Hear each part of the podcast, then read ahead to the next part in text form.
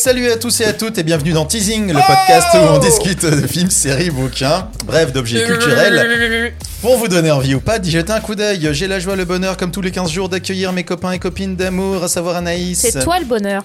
Euh, bah, merci, euh, Pilou. Right. Et Romain. Wesh. Wesh, aujourd'hui on est ghetto. On vous rappelle que désormais nous avons un Discord que vous pouvez rejoindre. On vous invite à le rejoindre très vite. Pour euh, c'est là que vous nous donnerez vos recos et que vous pourrez échanger avec nous, euh, que ce soit sur les émissions ou sur autre chose.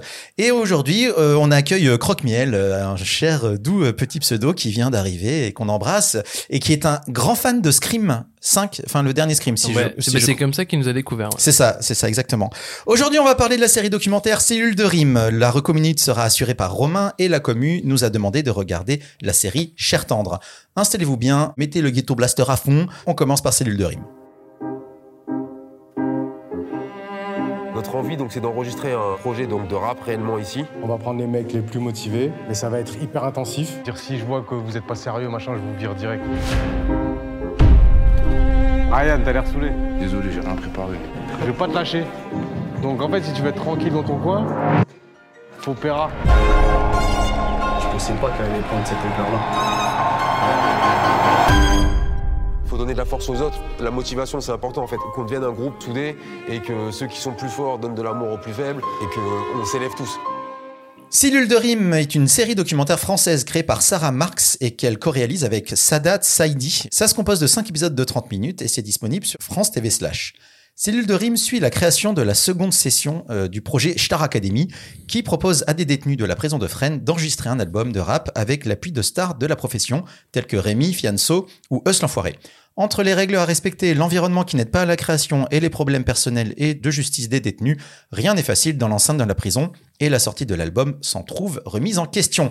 C'est Pilou qui nous en parle en premier. Pilou, qu'est-ce que t'as pensé de Cellule de rime? Star Academy Non, mais Le nom, le blaze est tellement cool. Star Academy, c'est tellement. Star Academy. euh, Moi, je suis dans une dualité un peu énervée quand même par rapport à la Star Academy, à Cellule de Rime. Euh, C'est j'ai vrai que un- je t'ai jamais vu aussi féroce. Oh là là là, je Non, non, mais alors par féroce. contre, il faut séparer le projet Star Academy et le documentaire qu'on est. C'est qu'on l'œuvre regarde. voilà, on parle de On parle Cellule. de Cellule de rime, pas de de- rime. du projet Star Academy. C'est difficile de les dissocier. Vas-y. Moi, j'ai un énorme respect pour le travail d'accompagnement. Un giga big up à Tony Ask, donc qui est le directeur artistique de l'album Star Academy, que j'ai connu sous le nom de All Eyes on It. C'est son nom de réalisateur de clips. On le voit bosser aux côtés des détenus et euh, bah il y met vraiment son dévolu quoi. Il y met grave de lui-même dans ce projet et c'est assez beau. On découvre l'univers carcéral de Fresnes. Euh, je trouve que le projet il marche quand même sur des œufs. Euh, on a l'impression que c'est quelqu'un qui marche sur des œufs avec une cagette d'œufs sur la tête et qui jongle avec des œufs.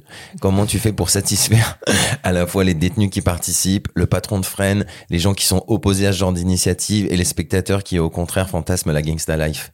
Ouais, comment on fait ça en fait? C'est même moi je sais pas trop comment prendre le le, le bignou parce que c'est encore une fois répéter la matrice euh, de du rap français euh, où euh, aller à, à la prison, le passage à la prison est comme un moment initiatique dans ta vie de rappeur et ça je trouve ça très très très très mal. Après en soi, cellule de rime, c'est c'est quand même très kiffant à regarder, c'est très touchant. Ça montre bien l'envers du du décor, ça admet ses failles. Quand il y a un truc qui foire dans le projet, on le suit, on le vit, on le ressent. Il y a un truc que j'ai beaucoup aimé aussi, c'est euh, de voir comment chaque personnalité peut influencer un groupe dans un projet artistique et que une personne en moins ou en plus, ça peut changer toute la donne d'un projet artistique. Je trouve que c'est un cadeau sublime qu'ils ont fait à ces détenus de leur permettre de rapper avec des grands noms du rap FR. C'est des artistes chamés et j'ai envie de conclure là-dessus quoi. La, le côté sacré de la relation entre rap et prison, moi ça me rend ça me rend triste. Le rap français existe maintenant depuis le milieu des années 80 et les- la culture euh, rap n'est pas forcément qu'une culture de Kaira, gangster ou l'apologie de du crime, du deal sont des choses bien dans la culture rap et hip-hop française. T'as quand même beaucoup d'artistes qui défendent euh, l'humour, le délire, la créativité, qui défendent beaucoup La plus d'autres famille, les, choses les valeurs familiales. Les puis de valeurs parler juste d'autres choses. de la vie, ouais. Et, et on est rentré dans une matrice où euh, vivre le rap, c'est vivre ce passage obligatoire euh, par la prison. Et c'est très bizarre que la prison fasse autant partie de De l'univers. l'initiation. euh, ouais. ouais, de Genre. Booba qui fait de la prison, c'est bon, t'es validé. Ouais. euh, ouais, je vois. Et je vous invite à lire absolument Skyrock, SOS Racisme des années 2000. C'est un papier qui parle très bien de la naissance de Skyrock et comment Skyrock a privilégié volontairement le rap qui délivre un message pas conscient, qui délivre un message gangster. Romain, mon chouchou, qu'est-ce que t'as pensé de Cellule de Rime? Ben, je suis, euh, je suis un peu partagé. En fait, je me suis un peu ennuyé. Voilà, je, Ah. ouais, je me suis ennuyé en regardant euh, cette série. Je, je, voilà, je trouve que le sujet est quand même assez chouette d'aller à Fresnes, de découvrir euh, bah, les prisonniers, de voir un peu qu'il y a une, il y a une envie de les, cette envie de tirer vers le haut ces gens en fait qui sont en- enfermés en prison. Mais moi, j'ai vraiment un gros problème de format, c'est que j'ai l'impression que 5 fois 30 minutes, c'est beaucoup trop long par rapport à ce qui est raconté. Je me suis vraiment ennuyé devant les 5 fois 30 minutes et je pense que ça aurait dû juste faire un 52, ça suffisait largement par rapport à ce qui est à l'intérieur.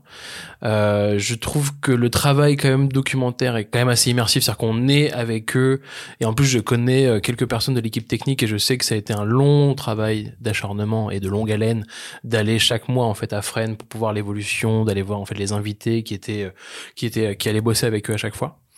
Mais ouais, je sais pas, il y a un truc où euh, j'arrive pas à, je, je trouve que les personnages qui a- participent à la Star Academy sont intéressants et attachants, mais je pense que je ne suis pas euh, immergé, assez immergé en fait dans le, le, le contexte de la Star Academy. Le, le narrateur en fait de la série me sort en fait de- Mouloud Mansouri. Mouloud Qui est Mansouri. le producteur, euh, qui est le, le responsable financier et le patron de l'association qui gère Voilà. tout ce truc-là. Et en fait, la narration qui est faite par Mouloud, je la trouve. euh, Enfin, je la trouve pas objective. C'est pas que je la trouve pas objective, c'est juste que comme en fait, il est pas tout le temps là. En fait, il est, il est, je trouve qu'il est là à, entre guillemets à Un tiers du 60 pour 75 ouais, tu vois, tu dirais un peu moins encore. Ah, Ouais, moi, moi, moi, moins, moins.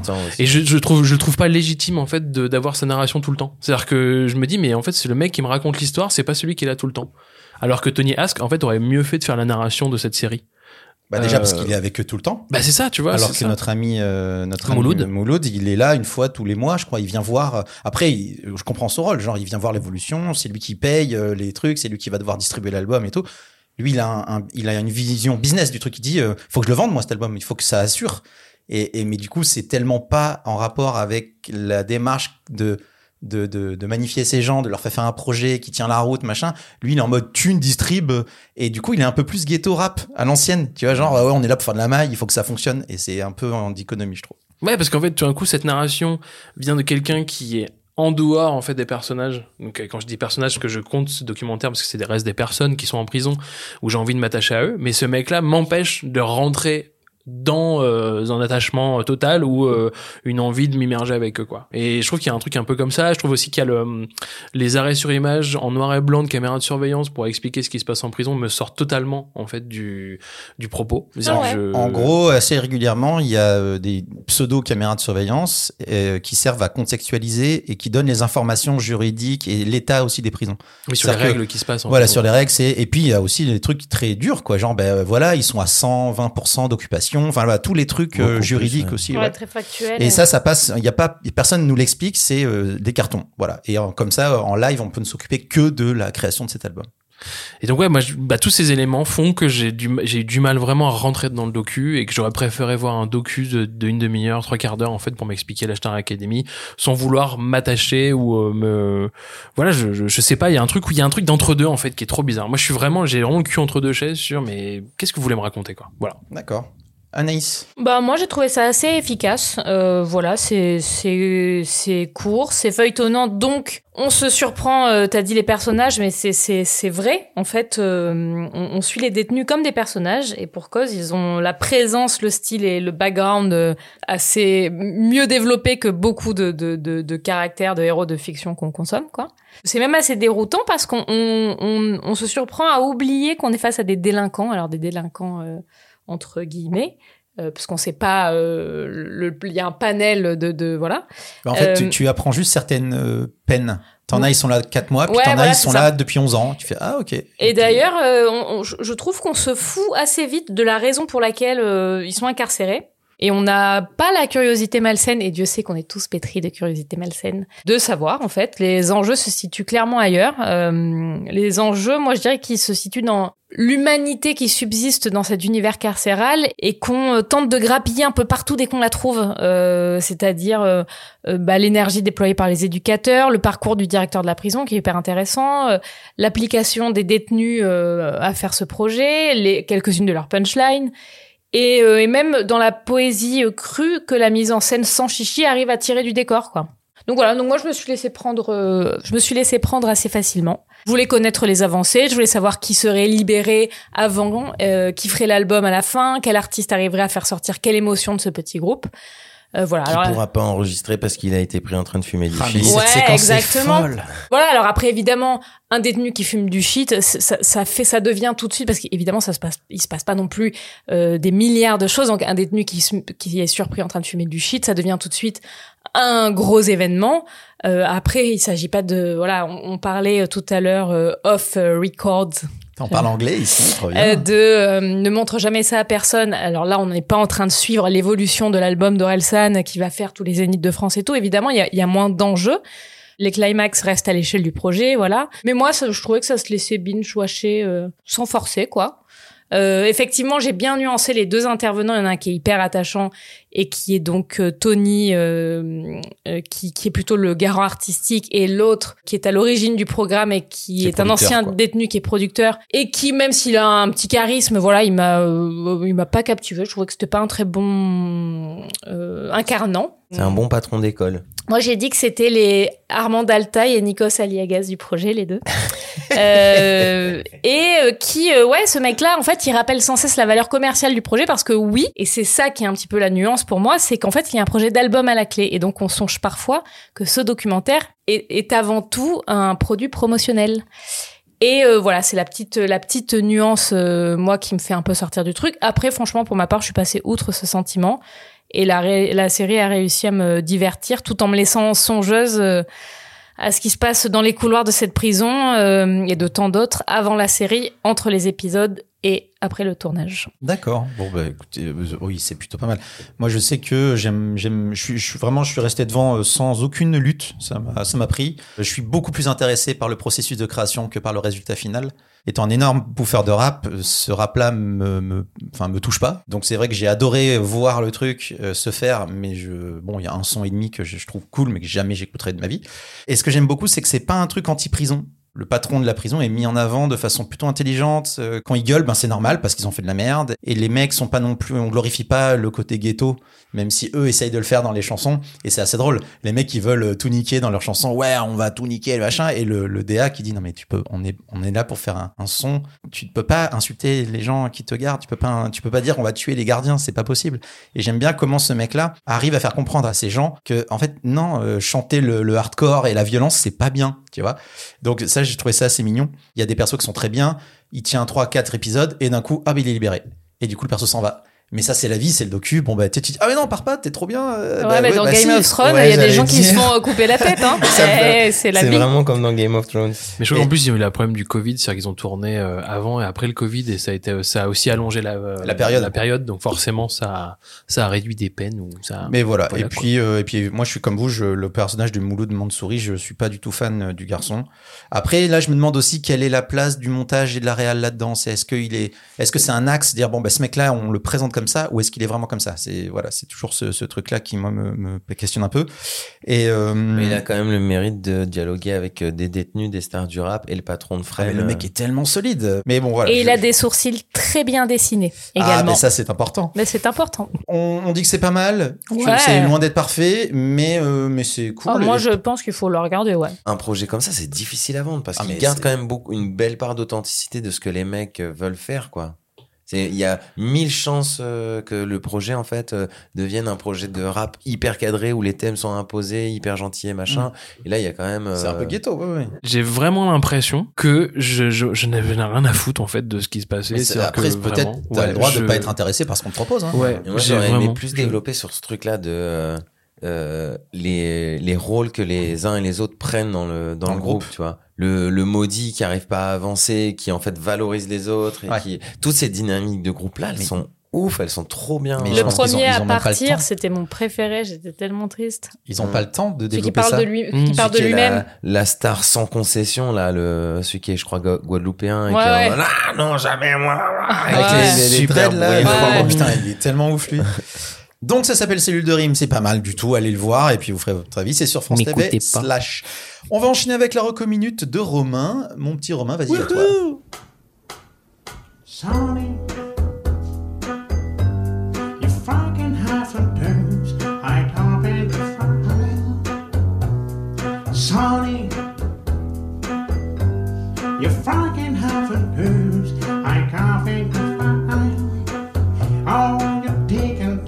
Ce que je vous propose aujourd'hui, je vous propose d'aller écouter un petit podcast de niche qui s'appelle Super Cover Battle. Alors c'est pas un podcast que vous allez trouver facilement parce qu'en fait c'est un mix de deux podcasts. C'est-à-dire que c'est deux créateurs de podcasts qui se sont rencontrés, je crois, à partir du Covid. C'est-à-dire que c'est un peu genre, tu sais, genre euh, deux podcasts S'ennuyer. L'ennui, euh, ouais. voilà, deux mecs ça. qui s'ennuyaient un peu, tu vois. Donc c'est deux, deux créateurs de podcasts musicaux. Donc nous avons euh, deux créateurs de podcasts musicaux, Dame de, du podcast Écoute ça et Maxime du podcast Reconversion, qui s'affrontent ou s'allient, c'est on choisit un peu parce que ils décident un peu du, du classement, pour dans une émission pour classer les meilleures reprises envoyées par leurs auditeurs auditoris. Donc on leur envoie en fait un, un morceau original et une version euh, remixée ou une version plutôt on dirait une cover quoi en fait de ce morceau et ils décident de dire bah, si, si c'est bien ou pas bien en fonction de la cover. C'est-à-dire que des fois ils peuvent avoir un son qui est super bien et vont dire ouais mais sauf que ça a pas du tout euh, ça ne on n'entend pas du tout l'original, on a c'est on est complètement euh, à l'opposé de ça donc on va pas bien le classer dans ce morceau-là. À la base moi j'avais découvert j'avais j'avais découvert Écoute ça qui est un podcast musical et puis je tombais sur ce super cover battle genre il y a deux ans en regardant en tombant un peu euh, par hasard et vois un podcast de 3h30 et je me dis euh, c'est un peu long quand même. Et puis cet été, je suis revenu dessus, genre avant l'été, j'ai écouté un podcast et je suis tombé vraiment euh, amoureux de ces deux gars euh, qui, euh, voilà, euh, se partagent des sons. Au début, bon, leur premier épisode, c'est un peu eux qui l'ont créé parce qu'ils n'avaient pas encore de, de communauté. Mais au fait, au fur et à mesure, voilà, ils font vraiment un travail de recevoir des sons, de les traiter, de parler de leur communauté et euh, de les, les inclure aussi avec eux parce qu'ils ont créé une communauté sur Discord qui leur permet en fait de faire vivre euh, le podcast. Comme Et nous, faudrait pas juste qu'on en ait plus. Envoyez vos trucs sur Discord. Voilà. Tout l'été, j'ai écouté ça pour aller travailler. Et, en vélo, euh, donc vraiment euh, prise de mais putain, risque j'allais pas, le maximum. dire, j'allais pas le dire. Oh zut. euh, D'accord, ok. Pas à vélo. Euh, Voilà. Mais non, j'écoutais pas à vélo. J'étais euh, sur un sur un cadre avec des roues et et euh, donc voilà j'écoutais ça tout l'été et euh, j'ai découvert plein de morceaux différents qui m'ont un peu chahuté dans mes goûts musicaux ou euh, qui m'ont conforté dans mes goûts musicaux C'est-à-dire qu'ils travaillent vraiment sur euh, les chanteurs sur les groupes euh, ils vont travailler sur les historiques avant d'en parler aussi parce que des fois ils, bah, en fait pour tout vous dire il n'y a pas que des bons morceaux hein, vraiment pas. Donc c'est pour ça que les derniers morceaux sont vraiment catastrophiques et euh, ils ont une façon d'en parler ou de travailler vraiment sur l'historique et de, voilà de, de, de la pédagogie euh, technique on l'a tout d'un coup sur la pédagogie historique de leurs morceaux ils ont aussi euh, ils essayent vraiment de surfer avec les autres podcasts et donc ils ont travaillé avec un podcast qui s'appelle les quatre garçons dans le vent qui bosse sur les Beatles donc ils ont fait super cover Beatles Le nom est cool. voilà. J'ai découvert plein de trucs. Je vous, par exemple, en, je voulais vous faire découvrir un petit morceau. C'est qu'il y a une reprise de Stromae de Formidable qui a été fait par La Bronze en arabe qui est juste magnifique. Ah, trop Ah, bien. Voilà. on veut écouter Et, un euh, petit bout.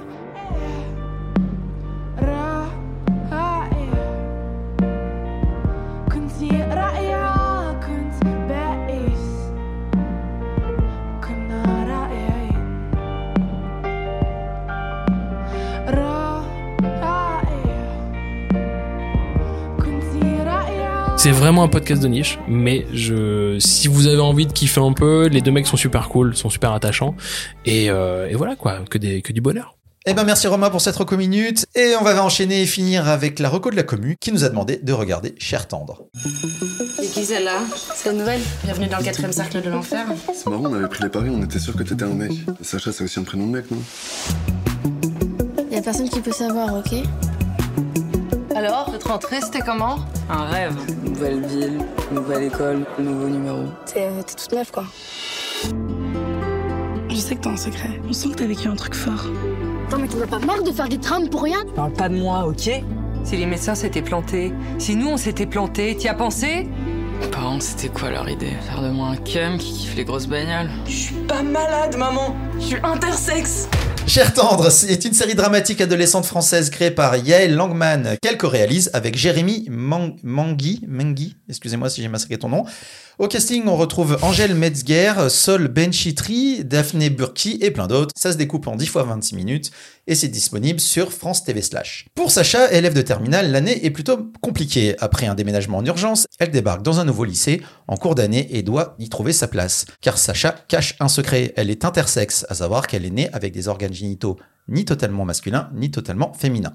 Si ses parents et les médecins ont décidé dans son enfance qu'elle serait un garçon, Sacha se considère comme une fille et veut mener une opération irréversible permettant de se débarrasser de ses attributs masculins. Entre sa petite sœur qui cherche de l'attention, son père qui ne comprend pas sa démarche, le corps médical qui l'encourage à ne rien en faire, ses potes amoureux et amoureuses, à qui elle cache la vérité, les étranges messages que semblent lui envoyer ceux qui l'ont harcelé dans son ancien lycée, la fin d'année va être compliquée pour Sacha. C'est Anaïs qui est morte de rire qui va enchaîner. Pas Anaïs, qu'est-ce que t'as pensé de Cher Tendre? Alors, Faire tendre. Oui, mais j'ai pas mon piercing sur la langue et ça me fait dodoter, c'est bizarre. euh, alors déjà, moi je dois commencer, je, je dois confesser que j'ai eu envie de ne pas aimer très fort parce que le tableau euh, de chasse m'ennuie. euh, le casting, c'est euh, Garel, Benchetrit, parce que c'est Sol Benchetrit, c'est la fille de Samuel Benchetrit, euh, des Instagrammeuses, enfin voilà. Donc euh, voilà, on est sur de l'entre-soi pur jus, des thématiques de jeunes, et comme moi je suis plus jeune, déjà ça m'agace, donc j'ai eu envie de ne pas aimer. Et pourtant, j'ai bien aimé. Euh, déjà, l'image est simple, mais pourquoi pas? Euh, On n'est pas toujours obligé de faire du euphoria, euh, surtout quand, euh, bah, clairement, on n'a pas les moyens. Autant ne pas ne pas essayer. La DA est pas démonstrative. les comédiens, les, personnages sont pas méga stylés. Il n'y a pas d'effet. Et ça, j'ai trouvé que c'était plutôt bien. Ça joue relativement bien, voilà, deux trois exceptions près, mais c'est quand même bien tenu. Euh, la narration est classique, on a la traditionnelle euh, arrivée euh, du nouvel, de la nouvelle ou du nouveau euh, dans le lycée, puis les secrets euh, cachés, etc. Ça révolutionne rien, mais ce qui est assez malin, c'est de jouer sur les allers-retours en flashback de cet incident passé. Les décors sont simples, mais pas moches pour autant. Ça pourrait presque faire série anglaise entre Normal People et Sex Education. Je dis ça pourrait presque parce Un, que un gros presque. hein. Parce que ça manque de euh, mise en scène. Voilà, il y a, pas de parti pris de mise en scène.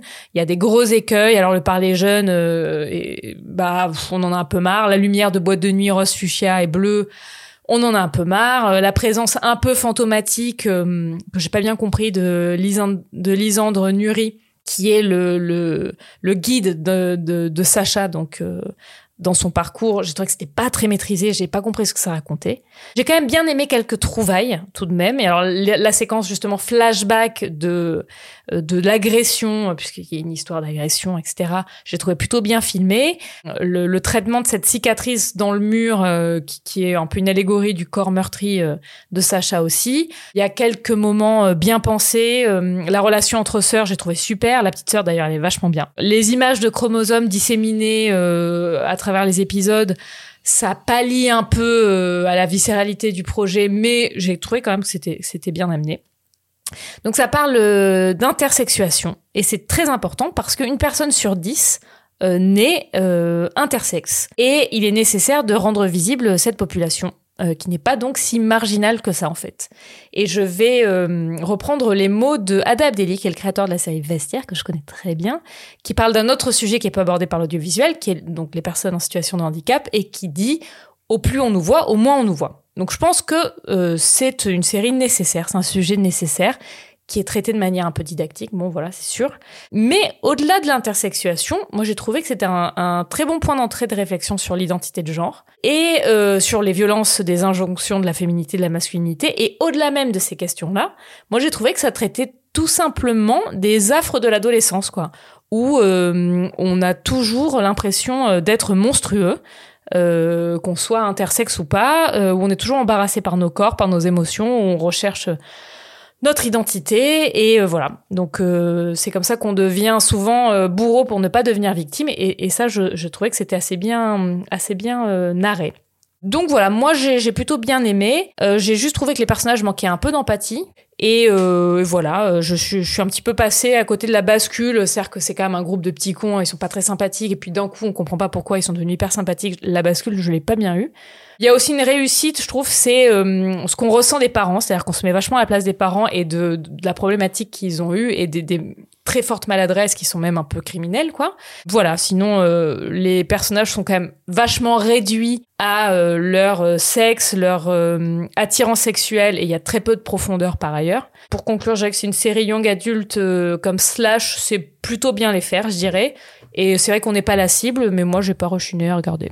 Ok. Romain En fait, c'est comme euh, c'est comme pour Cellule de Rime, je pense qu'il y a encore un problème de format pour moi, euh, mais là c'est plus une question d'écriture, dans le sens où je pense que le sujet a pris trop de place par rapport au reste. C'est-à-dire qu'en fait, j'ai l'impression qu'il y a une suffisance où le sujet est important. C'est-à-dire qu'en fait, je suis d'accord avec Anaïs sur le fait qu'il faut en parler et que je pense que l'intersexuation, c'est- non, l'intersexuation. Oui, c'est ça. Parce que Ouais. moi, j'étais sur intersexualité, en fait. Non, c'est intersexuation. Bon, la nuance est, est très fine, mais bon. Ouais, mais bon, autant dire les bons mots. Mais voilà, l'intersexuation est, est quelque chose qui, dont il faut parler. Moi, j'avais découvert ça dans un documentaire et je voulais aller en, aller un peu plus loin. Et Cher Tendre m'avait été vendu comme tel, c'est-à-dire comme une série qui me permettait d'aller plus loin dans le dans le sujet. Je ça m'a pas déplu de regarder ces 10 épisodes, mais j'ai quand même senti beaucoup beaucoup de longueur, mais pas parce qu'il y avait des des moments un peu d'attente ou des envies. C'est juste qu'il y avait il y a des choses, où on- il y a des moments où il n'y avait rien à raconter en fait. C'est-à-dire qu'il y a des moments de longueur parce que les personnages n'ont pas de caractérisation à part le personnage principal, mais parce qu'il est le,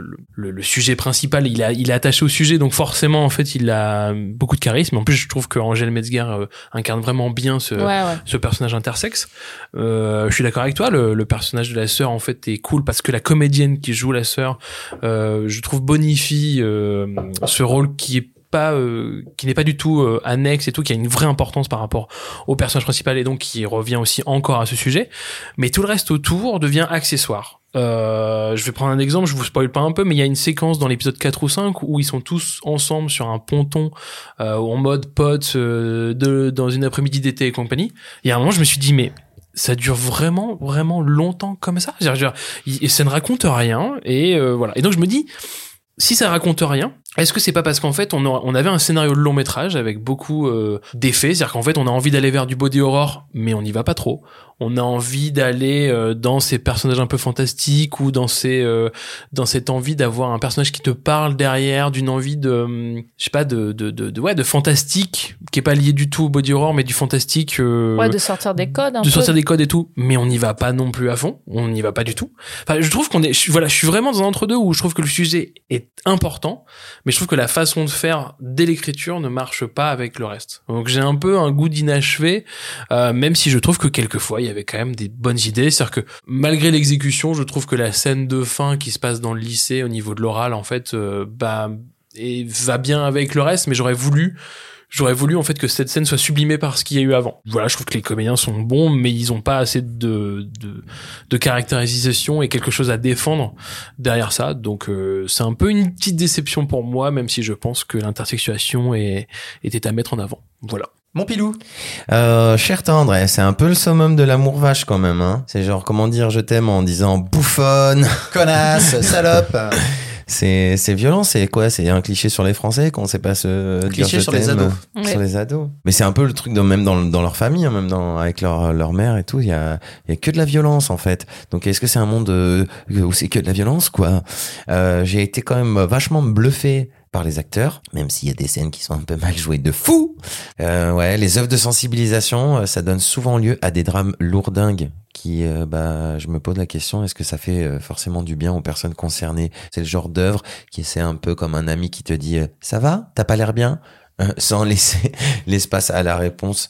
Ça veut tout traiter, ça veut même nous réconcilier avec euh, les médecins déshumanisés, ça se moque un peu des thérapies alternatives, ça te met le nez un peu plus dans ton propre caca. Alors ouais, le dernier épisode, il est très intéressant. Moi, ça m'a rappelé euh, le film Slam avec Saul Williams, où c'est assez rare en fait d'avoir dans des films des vrais moments où tu captives un moment d'explosion de d'un message qui est délivré de manière euh, complètement à fleur de peau et plus maîtrisée, que tu as droit du, à un instant de vérité. Ça fait vibrer le quatrième mur. C'est une belle mise en abîme du propos.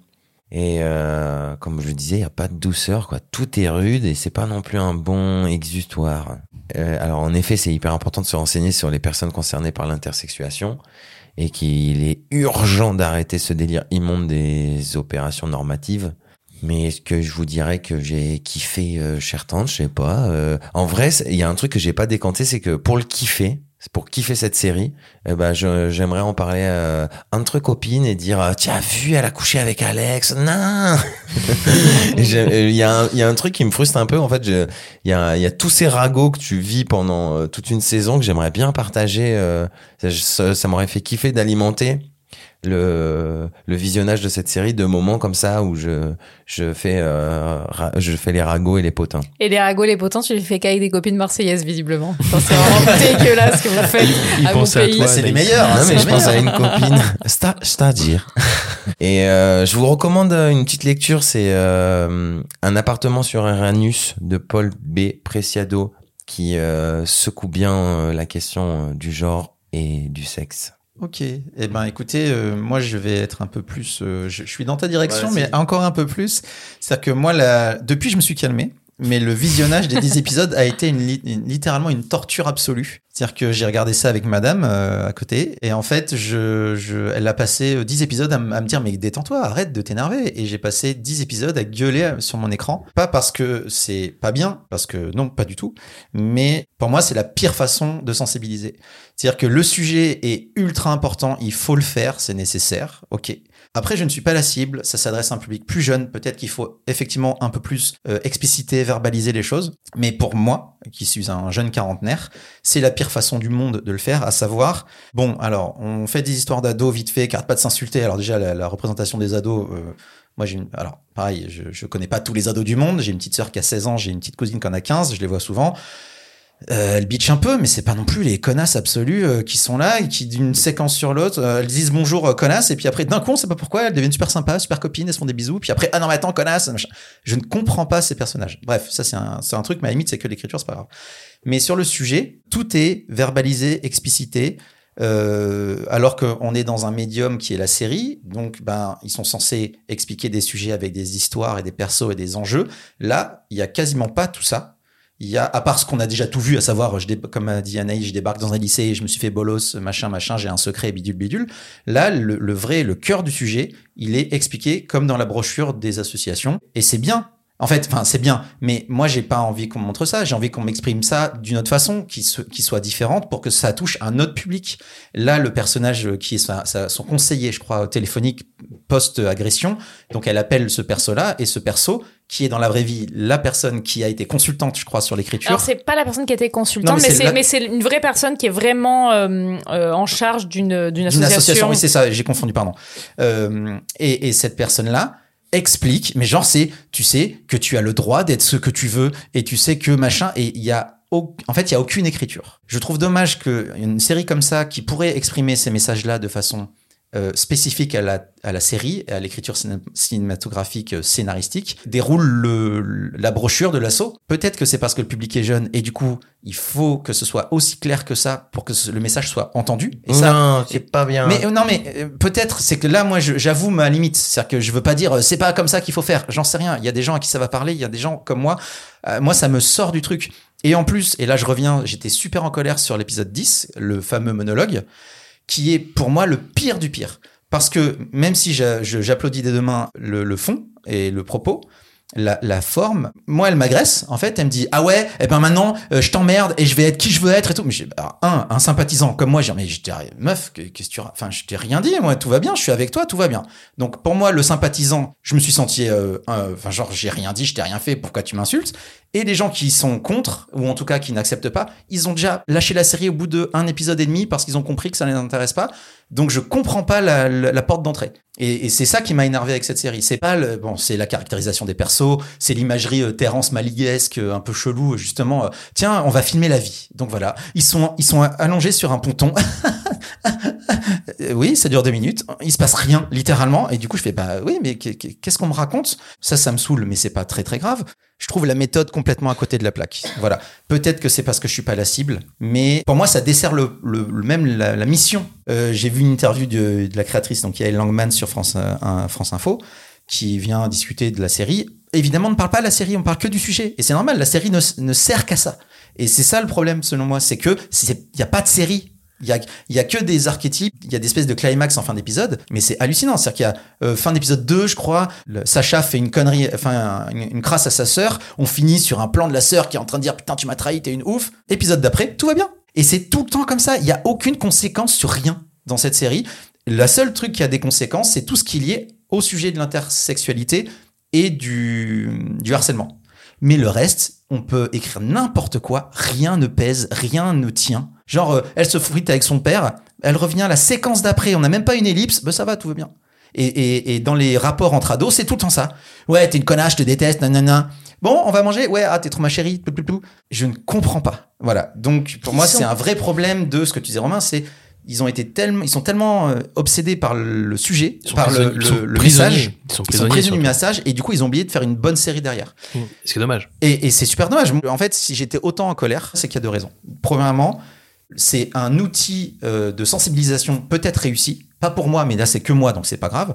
Mais c'est une série ratée. Et deuxièmement, si ça c'est produit financé, ça veut dire que moi, si dans ma vie je veux faire une série à message, je ne pourrai jamais la faire. Parce que si c'est ça qu'il faut faire, bah c'est c'est- tant pis. Tu vois et, et du coup, bah, ça, me- ça me flingue. Moi, je trouve tout pareil. Ça donne pas de clé, ça charge plus le- la mule, ça. Et, et, et tu vois, et le, le monologue de fin se veut une espèce de truc euh, fort. Ouais, euh, c'est bon, j'ai repris la puissance de moi avec des images de l'univers et tout. Oh Ouais, mais Et- ça peut-être et- vrai moment galvanisant pour ouais, mais, quelqu'un. mais euh, alors, mais voilà, mais pour quelqu'un qui, mais quelqu'un qui est déjà. En fait, pour moi, c'est un truc. c'est- c'est- cette série, elle mais va plaire. euh, Peut-être c'est ça. Peut-être c'est mais- la personne qui est. Oui, qui mais là, pour moi, un, un- un projet comme ça, c'est pour euh, sensibiliser, amener les nouvelles personnes, tu vois. C'est pas pour dire, euh, bah oui, ceux qui sont d'accord, déjà d'accord avec moi, soyez d'accord avec moi, trop bien, tu vois. Bref, je. je Mais moi, pas- j'ai vu les. En fait, euh, moi là où j'ai vraiment, euh, où j'ai vraiment passé plutôt un bon moment à regarder, c'est que j'ai vu les bonnes volontés. Alors évidemment, je suis d'accord avec vous. Euh, c'est pas abouti complètement, et puis on voit les faiblesses. Euh, c'est ce, ce que j'appelle les séries euh, stéroïdées. C'est les séries qui sont gon qui, ont fait de la gonflette. Où je suis d'accord avec Romain, c'est qu'il y a plein de moments qui sont gonflés pour rien, quoi, où t'as envie de tout resserrer, sauf que si tu resserres tout, bah, tu fais une série de, de, de, de 8 fois 12 minutes. Mais néanmoins, j'ai quand même euh, été séduite par ces petits, par ces intentions que j'ai vues, quoi. Eh ben moi c'est moi c'est l'inverse, c'est que j'ai vu les intentions, j'ai vu tout ce qu'il voulait faire. Je suis à 1000% avec et quand je vois comment c'est fait, eh bien une fois de plus c'est que mon prisme à moi et c'est pas parce que ça me touche pas à moi que je, et que je trouve ça raté que ça va pas être efficace et si ça peut aider même juste un gamin ou une gamine ou euh, un au milieu à se trouver, ça aura servi à quelque Ouais, chose. Ou une grosse brute à se remettre en Oui, question. voilà, c'est ça, ou, un- ou des gens qui comprennent pas, euh, sensibilisés, machin. Mais important, et celui-là, il est ultra important, plus il faut faire gaffe. Donc je doute pas des bonnes intentions des gens qui ont fait la série, mais pour moi, c'est c'est raté. Voilà. Parce qu'ils ont dit, le plus important, c'est le, c'est le sujet, c'est pas le, le, le média. Comment on va l'incarner? Alors que si tu veux que le sujet il atteigne la cible, il faut bien le faire. Après, voilà, c'est juste. euh, J'adorais en discuter, en fait, moi, avec, euh, avec euh, les créateurs et les tous les gens qui ont fait ça. Parce que je vois qu'effectivement, c'est un porte-flambeau aussi, et c'est vachement bien. C'est cool que ça existe, qui en plus, c'est slash, donc c'est un public jeune qui est. C'est important de les sensibiliser. Peut-être que je suis un vieux con, peut-être que je suis à côté de la plaque, ou peut-être que c'est pas pensé pour moi, pour les plus âgés, et du coup, c'est dommage. Voilà. Bah, en fait, le succès et euh, la commande ou pas d'une saison 2 nous dira euh, Ouais, bien sûr. si ça atteint sa cible ou pas, quoi, en tout cas. Ouais, ouais, non, mais voilà. Après, pour revenir, je suis pas sûr que ce soit forcément une série euh, young adulte. Enfin, genre, euh, même si on connaît France TV slash, qui est une, euh, une partie de la France Télé qui veut viser les, les, les adolescents et les jeunes, adole- les jeunes adultes, euh, je, je me dis que ça aurait été intéressant pour nous, entre guillemets, euh, tu vois, euh, quarantenaire, trentenaire, ce que tu veux et tout, de se retrouver dans les parents. Parce que la problématique qui est liée aux parents, eh ben, en fait, j'aurais voulu euh, au moins me dire, ok, j'ai un questionnement sur la parentalité et quelle était la réaction des parents. Et en fait, là, bah, comme on est que porté sur le personnage principal, bah, en fait, les parents, ils sont cool au moment où ils sont là. À un certain moment, tu vois, il y a des petites phrases, il y a des petites phases de, des petits regards, mais dans la globalité, tu, tu t'as, pas de développement du tout sur ces personnages-là, en fait, Ouais, malheureusement. Et, puis, et puis il y a même des moments. Enfin, là, je- il y a une séquence où euh, Sacha ramène sa pote euh, la, la Renoir euh, qui, à, à la table. il y a- Donc il y a sa mère et genre la petite, la, la copine, elle est odieuse tout de suite. Ah ouais, t'as 40, hein, vous avez 40 ans, elle est trop dure la vie. hein. Et genre la- la- l'ado clash la maman pendant tout le repas. Et du coup la maman à la fin, elle se bourre la gueule, elle est toute déprimée. Et j'ai mais mais c'est qui ces gens? C'est-à-dire que déjà de base, je déteste les personnages parce qu'on m'en montre une espèce de d'archétype. Ils sont tous super vénères, super vulgaires, super machin. Et je refuse de me dire que la jeunesse maintenant c'est ça, tu vois. C'est de dire, euh, c'est comme tous ces films où les femmes modernes, c'est des femmes qui sont des bonhommes, qui sont vulgaires, qui se grattent les couilles et qui cassent des mâchoires, quoi. Non, enfin, je c'est pas, c'est pas si simple que ça. Alors euh, aussi, moi, je suis conscient qu'il faut Alors pas. que je déjà, qu'est-ce que t'as contre les femmes vulgaires? Ah mais rien. mais c'est, en fait, c'est pas le problème de. C'est Moi, que j'aime bien les femmes qui Moi- se grattent les couilles. non mais moi j'adore. Mais le problème c'est qu'il y a que ça. C'est qu'ils sont tous sur le même schéma. C'est-à-dire qu'il n'y a pas de nuance. Tous les ados sont pareils. Tous les, tu vois, et, et, et après il y a les archétypes. Il y a le mec bourrin, euh, un peu grand que tout le monde kiffe. Le mec. euh, Mais il est pas si bourrin, lui, pardon. Hein, mais non mais moi, il est, il est caractérisé comme un bourrin, mais en fait non, effectivement. Et après il y a le copain gay qui est le copain gay qui qui sert qu'à ça. Et, et Il parle toujours en souriant. toujours, toujours. Et pareil. Pourquoi C'est quoi cet acharnement sur cette petite blonde là Bah c'est ça. Bah, c'est le truc de ce que je disais, c'est dans l'adolescence, t'es obligé d'être bourreau, sinon t'es forcément une Mais- victime. oui. Et moi je trouve que c'est bien montré. Que Bah, c'est pas parce ça, que c'est marrant, ça c'est bien montré aussi, je trouve. Ah ouais, ouais, ouais, bah là, là c'est clairement Et moi ça qui te pas... sort de Non, justement. t'as coupé la parole. Non, non, non. Mais je continue de la couper en tout Mais oui, c'est le seul moment où justement ça te sort du, du propos et pour te dire que euh, en fait, euh, ouais, ça généralise à tous les ados en fait. Ouais, sauf que j'ai pas compris, la- j'ai pas compris le parcours mental de ces gens.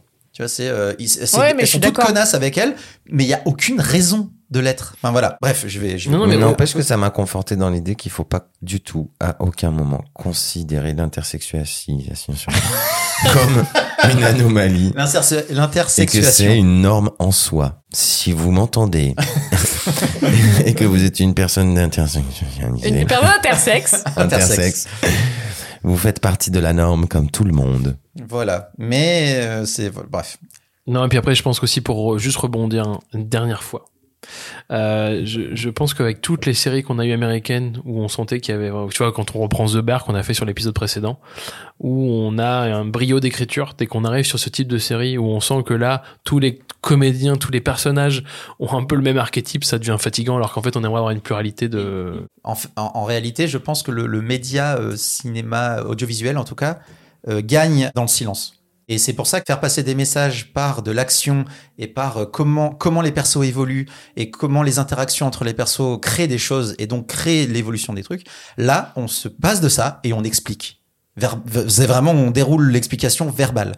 Et du coup, je me dis mais faites enfin faites-moi un podcast, faites-moi une émission de radio, faites-moi les pieds sur terre de ce truc mais me faites pas une série. Si vous utilisez même pas les outils qu'on vous donne, à savoir raconter une histoire euh, solide, hein, je dis pas qu'il raconte pas d'histoire du tout, ben je, moi je comprends pas la forme série de ce projet-là. Mais mauvais, mauvais format. Un, Ouais, petit bah, mauvais format.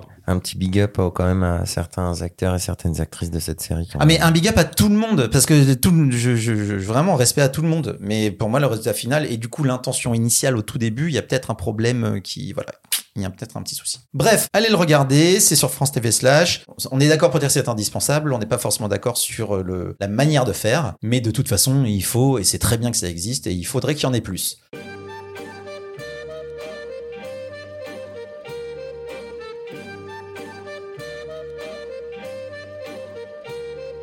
Eh ben merci de nous avoir suivis pour ce nouveau euh, numéro de teasing. On vous rappelle, on vous martèle dans la tête qu'on a un Discord. Allez-y, partagez avec vos amis et laissez-nous vos recos pour qu'on en discute.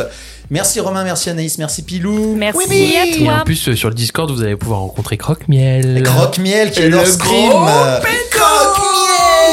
Et on se retrouve dans deux semaines pour un épisode spécial Noël. Alors qui sera un peu plus spécial Noël? On respectera un peu plus le spécial Noël qu'on a respecté le spécial Halloween. Qu'on n'a quasiment pas respecté Halloween en fait. Mytho, c'est un mytho auditeur. Ouais, je pense surtout que c'est un mix entre Halloween et Noël. Et Noël, à, à Noël. Halloween, Noël. On vous fait des bisous, des câlins et on se retrouve dans 15 jours. Ciao, ciao. Bisous, bisous. Teasing est un podcast produit par les ondes mécaniques. Vous pouvez nous retrouver sur toutes les plateformes de podcast de l'univers et n'hésitez pas à nous donner des bonnes notes et en parler autour de vous pour nous faire un peu de pub. Pour nous donner vos recommandations, nous laisser des messages ou nous faire des bisous, retrouvez-nous sur le compte Instagram des ondes mécaniques. Retrouvez le lien du Discord sur le Linktree en bio du compte Insta Les Ondes Mécaniques.